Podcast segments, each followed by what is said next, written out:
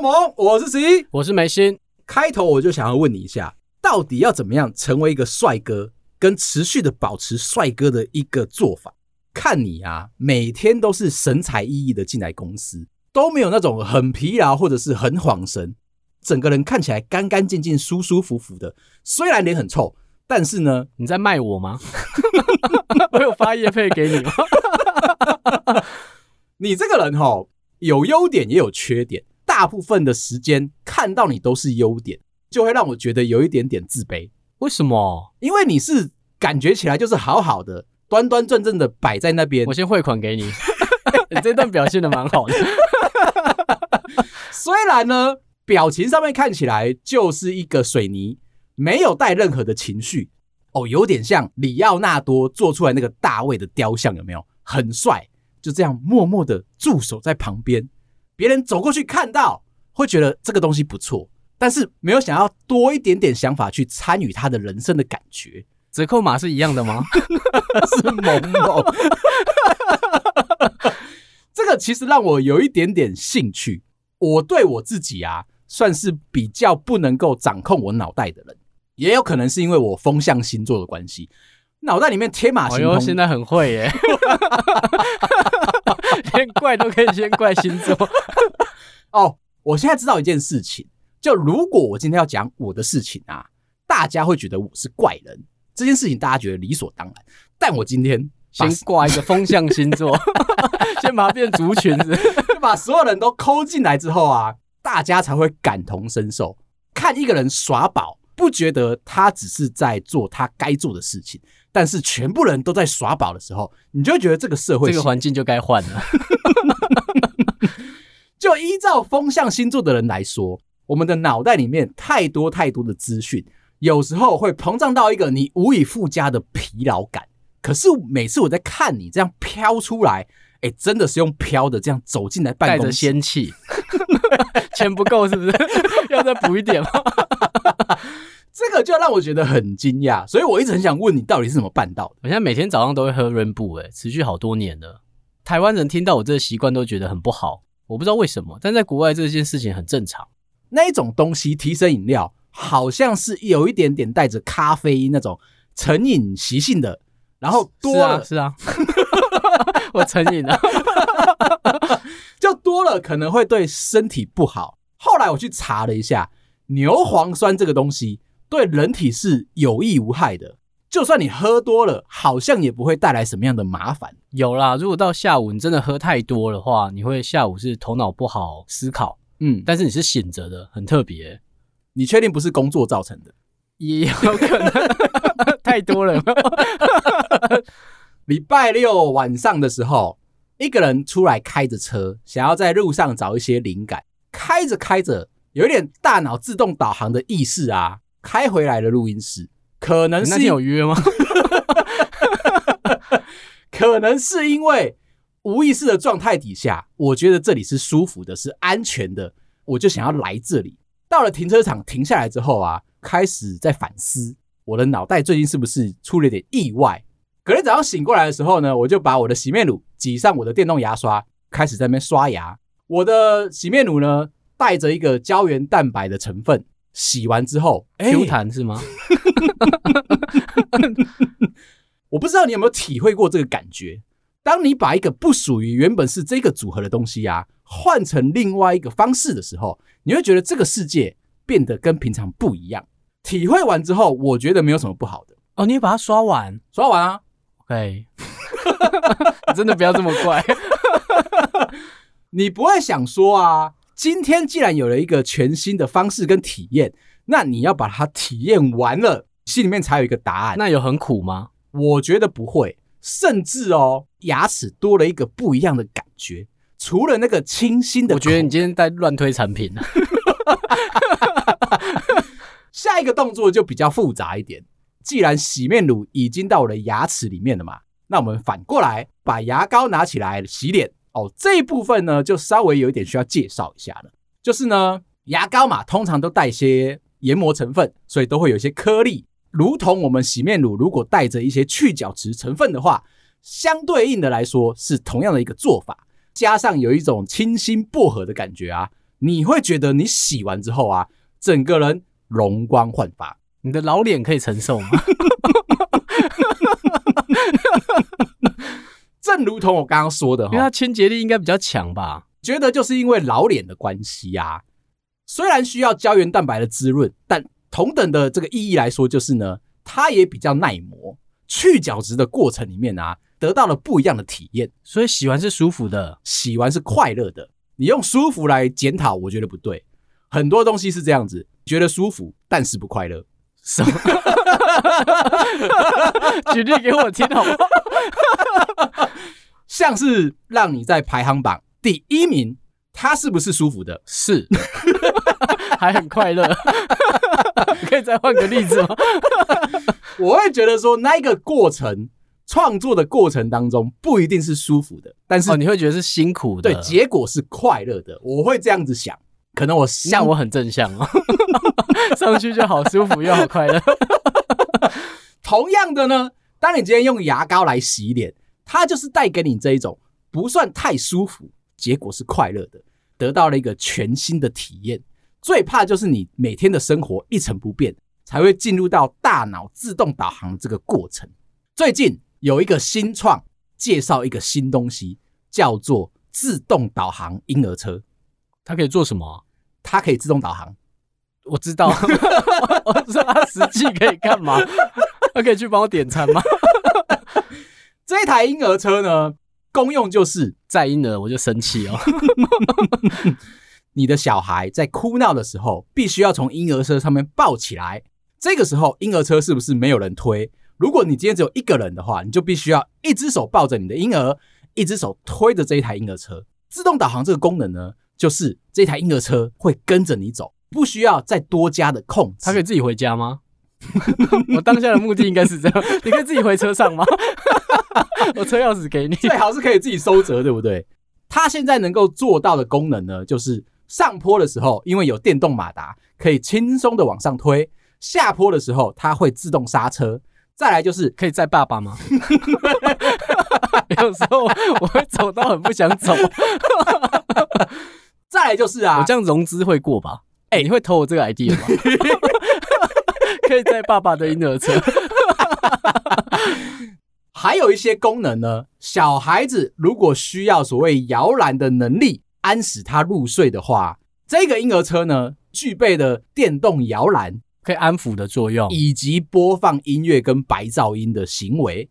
所以你的小孩搭配上这台车子啊，你就会觉得说养小孩非常的轻松。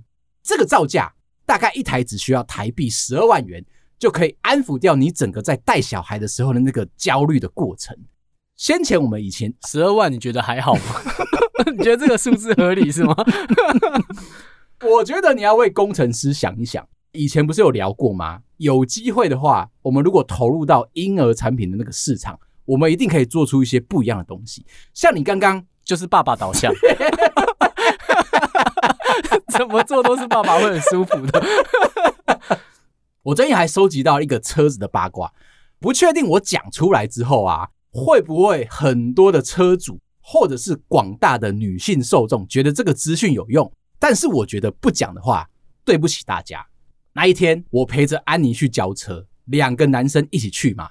我们那个业务啊，很快乐的跟我们介绍整个车子该怎么样的使用。他告诉我一个不为人知的过去。他们这些豪华的品牌啊，有一个神秘的 APP。业务有说哦，今天如果安妮带的是某一个女性，可能是他女朋友，可能是他前妻，或者是他妈妈，业务都不会介绍这个 APP。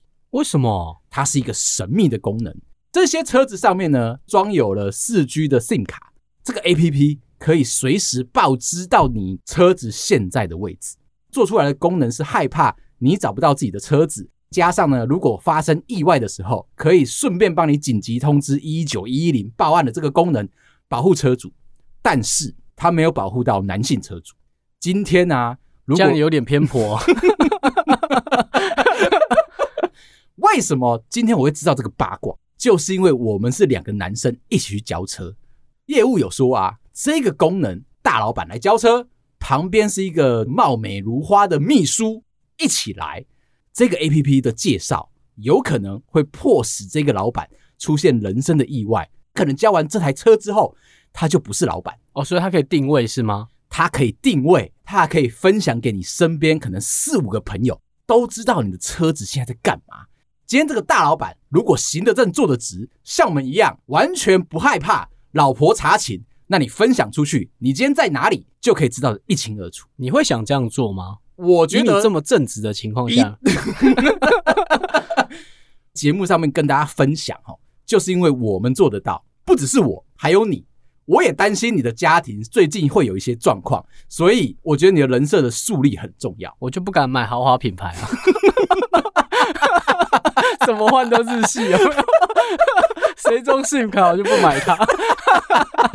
这个功能呢，免费使用大概两年，过了保固期之后啊，每年要缴一千两百块的服务费用。你这样会不会担心有些听众就开始查她老公的车是不是有这个功能啊？我觉得我们的听众素质都很高，完全不会担心说我们今天讲的这个八卦会影响到大家的家庭生活。你要这样子想，他的家庭生活发生的问题，如果你们有新的故事，要记得跟我们讲。你应该会想听这个吧？我会说，如果他们的家庭发生问题的话，都是他们的业务的错。不讲，这个是在 SOP 上面一定要提到的。那为什么不讲？肯定是因为他们看过人世间有太多太多的事情，纷纷扰扰这样。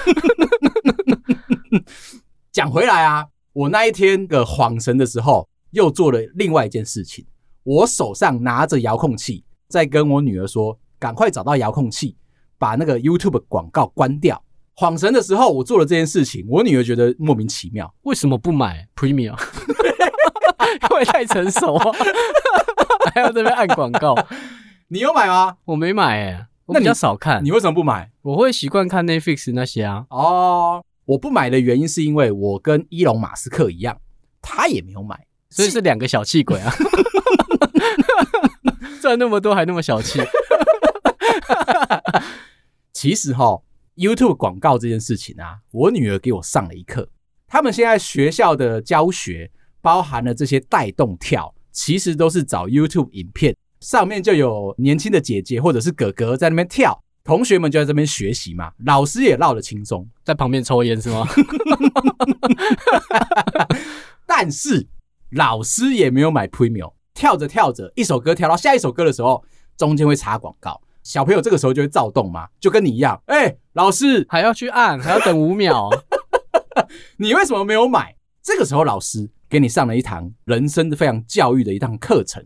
YouTube 广告你要看完，对于这些创作者一个非常重要的金钱收入来源，支持这些创作者。如果没有他们拍影片或者是录 Podcast，你怎么可以看得到这么优秀的艺术作品？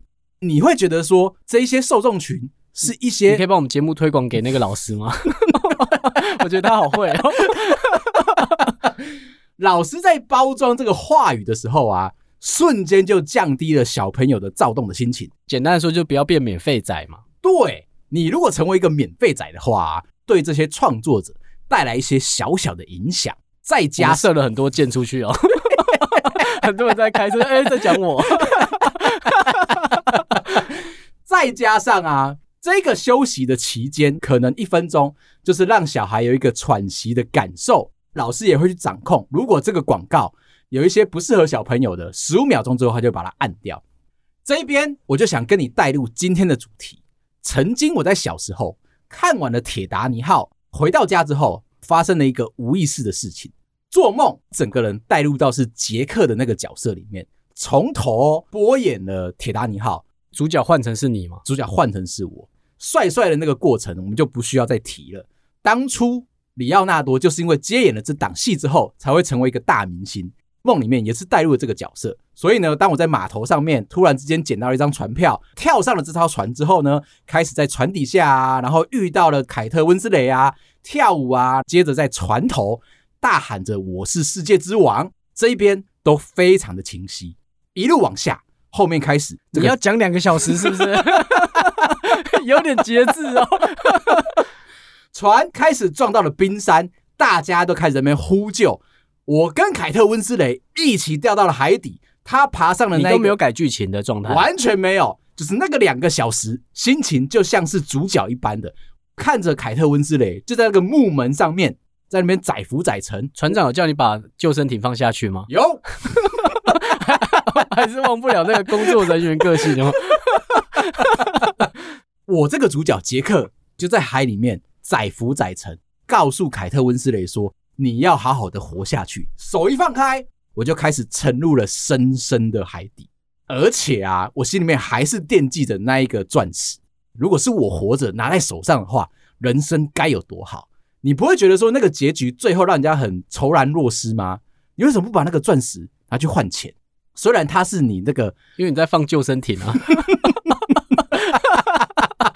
还在当救生人员吗？救生衣记得穿哦。我就这样子慢慢的落入深深的大海底下，瞬间我惊醒了。走了一趟这么凄美浪漫的人生过程，觉得说我的棉被湿湿的，是不是我盗汗？有时候你做梦，在一些比较噩梦的场景啊，你会觉得说整个人都盗汗湿湿的这样子。翻开棉被一看，哦，我尿床了。等一下，嗯，所以你是会在水里面尿尿的人？你在游泳池有尿过吗？还不知道说有一些很认真的游泳池会在水里面。放那个尿素检查的那个染液的时候，我都这样做，都会偷偷一不小心的，然后就撇了出来。不是因为我要报警啊，这 已经是你的自白书了，不是故意的。当人类的体温有一个高低的温度差，它会迫使你的自律神经稍微有一点失控。这个时候就会挤压到你的膀胱。泡温泉的时候有吗？这是灵魂考验，快回答！如果今天是我自己泡，可能就会有；如果是跟阿辉要泡，或者是大众池的话，我就不敢。你也是有，因为你是风象星座啊。这样子有帮你规避一下吗？应该可以啦。但我还是要讲回来，那是人体自律神经。失控或者是在调整的时候会出现的正常行为，所以我很不正常咯。你为什么不能起来再尿啊？我好疑惑哦。这就是我觉得奇怪的地方。你为什么一直都保持这么帅？当然，你说站起来然后去厕所，这是理所当然。是，你也知道，风象星座有一个奇怪的特点。我们认为所谓的教条、所谓的礼节、所谓的规矩，实际上它是有一个模糊的成分在的。你要去执行这个规矩的时候，你就会问自己为什么要这样做？那你可以想一下水象星座的人吗？可以不要在我们的水里面尿尿。那你们水象星座的人为什么都要把自己保持的很有仙气，帅到一个不可思议？然后甚至是不能够被侵犯的一个状态，因为我觉得很恶心啊！你在水里面尿尿，欸，诶嗯，游过去你的尿里面，欸，诶嗯，你整个人浸泡在尿里面，欸，诶怎么了吗？你会在厕所玩水吗？会啊，你就会在小便斗上面玩水吗？会啊，你是一个很厉害的人。你在厕所里面玩水球，或者是在那边玩他那个水龙头，一切都是理所当然的吧？因为那边有水啊。那既然有水的地方，为什么不能玩水？游泳池里面有十个你呢？你会这样想吗？不会，我会认为哈，大家都是。我会看一下，就是周围的人看起来像是会在水里面尿尿的人，嗯，我就会离开他旁边一点哦，就可能会到角落了。如果是我看到你这种人啊，我可能会稍微调皮一点、卑劣一点，就会靠过来，对不对？我会接近你，我会起来，我会感受到那个意图，跟我朋友说：“哎、欸，起来，起来，起来！”你们这些人哈。都实在是太拘谨，在这个人生当中，就如同我看到你一直都帅帅的，我就觉得疑问：你难道都不能够下来凡间跟大家玩一下吗？好玩哎、欸，你没有感受过哎、欸，以后我就在游泳池里面到处尿尿，是不是？就是因为你没有体会过。那你在海里面尿的话，你会觉得比较没有压力吗？哦，其实到哪里尿我都不觉得有压力。OK，，这是一个。但现在，因为我的年纪大了，或者是一些社会框架的砥砺跟要求，我会知道说不能够做这件事情。那你女儿如果在玩水的过程中想尿尿，你会直接说、嗯、没关系，就尿吧，嗯，你就绑啦，绑啦、嗯、下去啊。OK，重点是你不会影响到，不会让我儿子跟你女儿玩。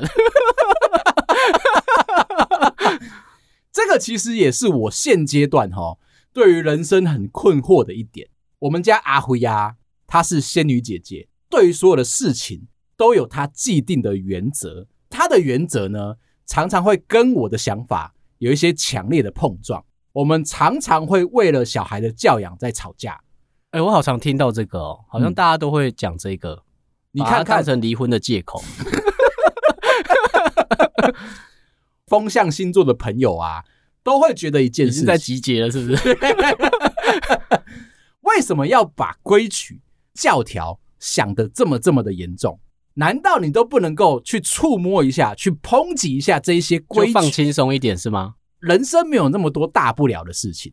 那你在一个框架里面做事情，你就没有创意，就没有自由，就没有所谓的人生跟生活。可是我很有钱，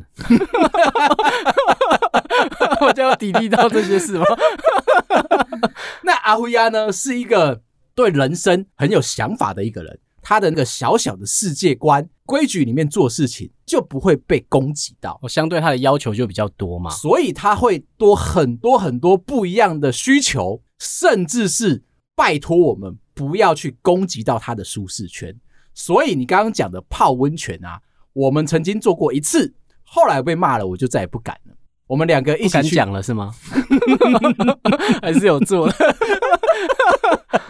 我觉得给别人惊喜很重要，在生活当中，浪漫一定是从惊喜造成的。你如果不想给别人惊喜，你就不会进入到浪漫这个角色。所以跟你说的，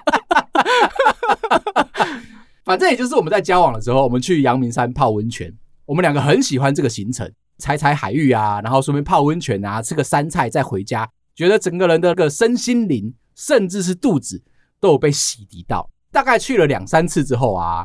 在这个温度差当中啊，自律神经有一点失控，但也没有什么不好的，我就稍微这样瞥了一下，诶，他没有反应。第二下他也没有反应。那我想说齁，很重要的一点，温泉其实是活水，在洗的时候呢，你会有源源不绝的温泉水灌进来，再把这些旧的给排放掉嘛。那我就让它顺水流，就是这个概念，顺水流，把你身上不喜欢、不舒服、负面情绪。跟那个液体，就让它随着水就流走了。马桶不是在旁边吗？嗯，站起来你会冷啊。好了好了，我让你过。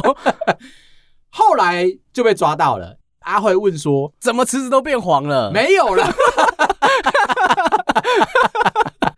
他说，在温泉里面有不一样的温度，人体的温度跟温泉的温度其实不一样嘛。两个温度会有那个温度差，他就说：“哎、欸，你是不是身体虚啊？最近寒底。”哎，怎么会这样子？当然，两个人就在房间大吵了一架。那我也是很巴结的，把他请出来，没有愧疚哦。我帮他洗澡哦，因为这个他可能太细太细太细，到这边就好，可以了可以了。讲到阿慧这个人哦，昨天对我说出了一些有敌意的话语。我们就来讨论啊，你有没有什么就是恍神遇过的事情，或者是无意识做到的事情？他跟我说，在他的经验里面啊，会恍神的男生可能都会做出一件事，想要打电话给老婆，到最后啊，都会失手拨给前女友。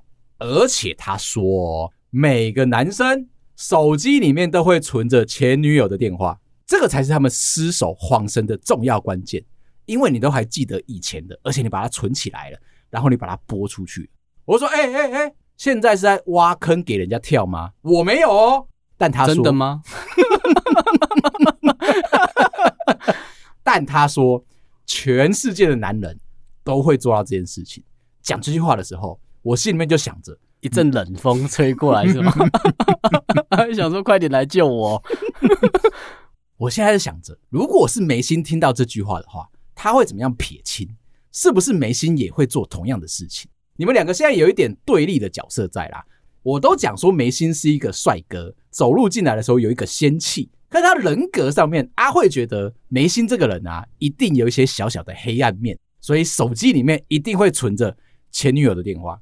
我说他在问我是吗？他先帮你把框架拉大，全世界的我又没有前女友，我的框会再大一点吗？我知道阿慧在套我的话，所以我就说，没没有哦，我现在手机随时都可以给你检查，而且我手机是没有上锁的，他想要怎么看就怎么看。但他就说，觉得全世界的人都会这样子。哦，他好阴暗面哦，有点担心啦。我不知道他去哪里听来这些八卦，但是似乎啊，他在聊这些事情的时候啊，是很笃定的，是吗？他就觉得你们会做这种事，还是你的手机真的有啊？其实他知道啊，其实把他改成前同事的名字啊，阿伟是吗？哦，因为他最近在看那个台视的八点档，故事里面就走到一对新婚夫妻。老公是保养品的业务，因为买了新房子，身上有了房贷，想要拓展一下他的业务，他的销售额，一不小心呢，跟某个什么总经理秘书搭上线了。为了要增加那个营业额，这个男生就开始献殷勤，可能送礼物啊，然后送一些关怀啊，而且为了怕老婆会担心，就把这个秘书的名字改成是一个比较不为人知或者是很普通的一个名字。老婆在查寝的时候，都发觉到说似乎有在认真上班，可是心里面还是觉得怪怪的，直觉他就有问题。拨了这通电话过去，对方一接起来：“亲爱的，你怎么会打电话来？”老婆听到了就把电话挂掉。所以他现在抱持着说，所有的男人手机里、哦、他入戏了是吗？这些事情，你们两夫妻很容易入戏哎。阿慧，请他不要看黑帮的片吗？这样我会怕遇到流氓。阿慧哦，生活当中充满了戏剧，台湾八点档跟韩剧，甚至是日剧，他都看。每次他只要进入到那一个剧情里面的时候，都会问一些似是而非的问话。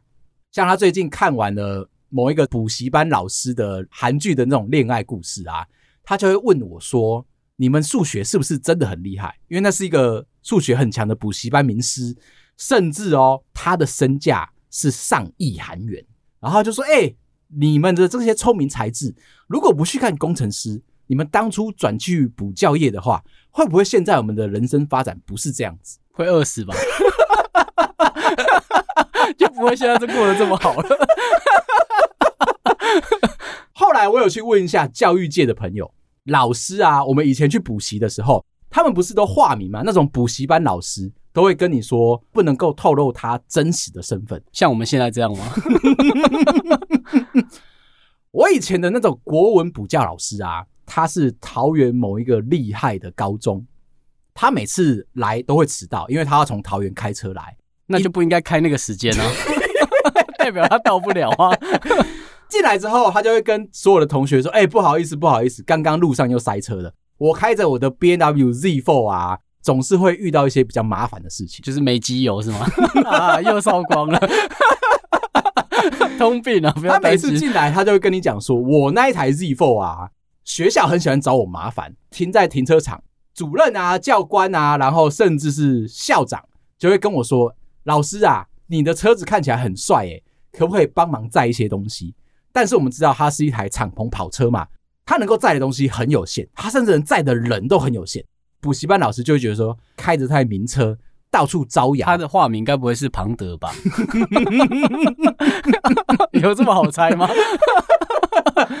他就告诉你的一件事情，在厉害的高中教书赚的钱还不够，一定要出来补习班教才可以赚得多。所以我就问了一下我现实社会认识的这些老师啊。他们就讲到一个重点：今天如果你是正职的老师，你去补习班兼差，如果被举报的话，你会被罚款，甚至于哦吊销你的教师资格，像我们一样哎、欸，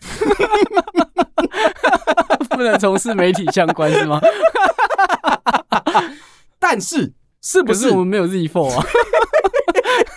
我们不能帮大家载东西了，是不是做这件事情的大有人在？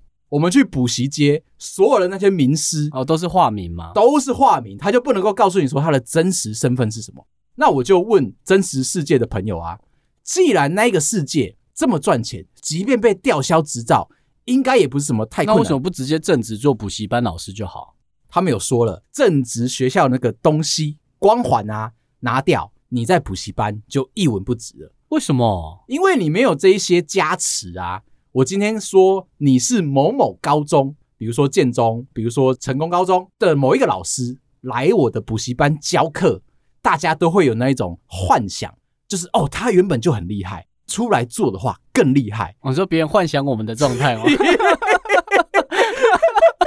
就有两个这么屁哦。